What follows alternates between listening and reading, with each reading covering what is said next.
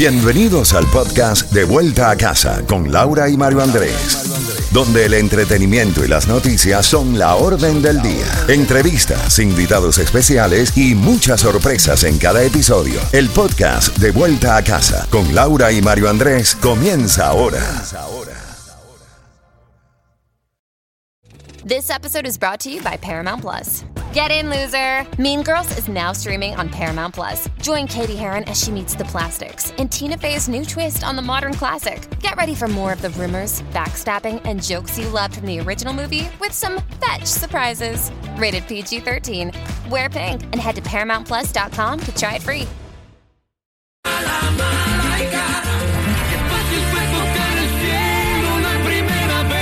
Z92.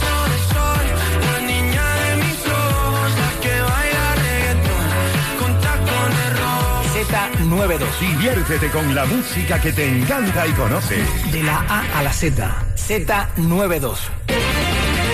Z92, toda la música y todas las noticias a las en punto y a las y 30 de cada hora. Estás en sintonía de De Vuelta a Casa, ya tienes la palabra clave. Queremos entregarte esos boletos para el Festival de la Salsa.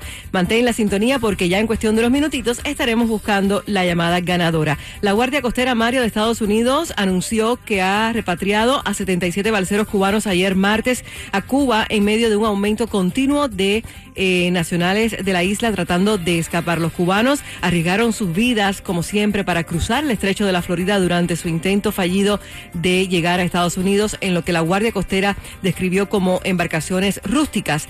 Todos fueron inter- interceptados de los Cayos de la Florida. También informó que hasta el momento han interceptado a 2.967 inmigrantes cubanos desde octubre. La cuenta supera los 2.927 cubanos interceptados por la Guardia Costera durante los últimos cuatro años. También se dio a conocer que han rescatado a otro grupo de más de 200 haitianos en Cuba. Mario. Laurita, más información a esta hora de la tarde. La secretaria del Departamento de Vivienda y Desarrollo Urbano de los Estados Unidos visitó ayer un grupo de barrios desfavorecidos del condado Miami-Dade para hablar sobre qué acciones se puedan tomar de la actual administración que pretende aumentar la oferta de viviendas asequibles, algo que es casi imposible, reducir los costos de la vivienda, algo que es casi imposible, reducir los costos del alquiler, algo que es cuesta arriba.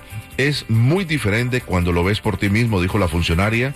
Por eso vengo hasta el sur de la Florida y es importante que se aborde la crisis de la vivienda. En compañía de la alcaldesa Daniela Levin Cava, así como de otros funcionarios locales, la funcionaria de la Casa Blanca visitó el grupo de urbanizaciones en el noreste de Miami, en Liberty Square, en el barrio de Liberty City, apartamentos en villas y la denominada zona área de acción de adaptación de Liberty River, que es donde mucha más necesidad hay. Lo cierto es que el tema sigue siendo cuesta arriba, a pesar de que en el mes de mayo bajaron el número de viviendas que se han vendido y los precios pudieran empezar a estancarse, es muy difícil encontrar vivienda y es una constante en el día de hoy. La administración del presidente Biden ha asignado a una de las principales prioridades económicas de esta administración para que resuelva el problema de la vivienda. Según eh, dijo la cadena CBS, millones de dólares de ese plan están siendo dirigidos hacia la Florida. El posible alivio no tal vez no se vea reflejado a corto plazo debido a la gravedad de la escasez de las viviendas que hay en el condado Miami-Dade y en el sur de la Florida. Se conocen nuevos detalles, Laurita y amables oyentes, de lo que sucedió ayer en este camión. 51 personas eh, han quedado dentro del grupo de personas que murieron en este tráiler que terminó abandonado al lado del costado de una carretera en San Antonio. Hay guatemaltecos, hay mexicanos, hay personas de otras nacionalidades centroamericanos, pero sobre todo es importante escuchar el testimonio de aquellos que lograron sobrevivir.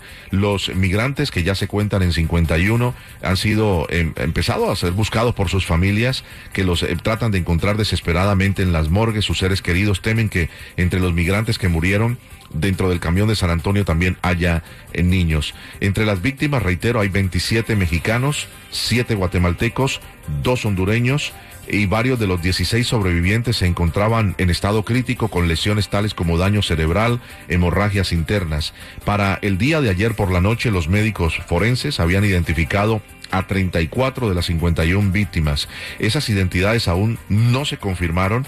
a la espera lógicamente de pasos adicionales. Imagínense ustedes, son migrantes indocumentados que están eh, llegando con lo menos posible a tratar de llegar a la frontera de los Estados Unidos y encontrar a sus familiares será una situación de bastante tiempo.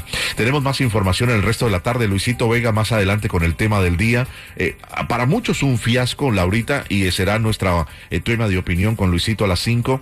Después de tanta información que se dio y la expectativa del tren Bright Line, no va a parar cerca de los parques de Disney, parará en el aeropuerto internacional de Orlando. Así es, Mario. También más adelante estaremos conversando sobre este nuevo servicio de transporte gratuito, puerta a puerta en el sur de la Florida. Música, información y premios. Hablando de premios, llama ahora, ya tienes la palabra clave. Queremos entregarte los boletos para el Festival de la Salsa. Es Z92 de vuelta a casa. Y más adelante vamos a tener boletos también para el concierto de Silvestre Dangón. Sabes que mi cama es bien buena y ya se congeló tu ladito. Si no vienes para darme besitos, no vuelvas, no vuelvas. Cuidado que la corriente te lleva y ya está muy larga esta espera. Si no vienes a amarme de veras, no vuelvas, no vuelvas. Que a lo mejor no soy yo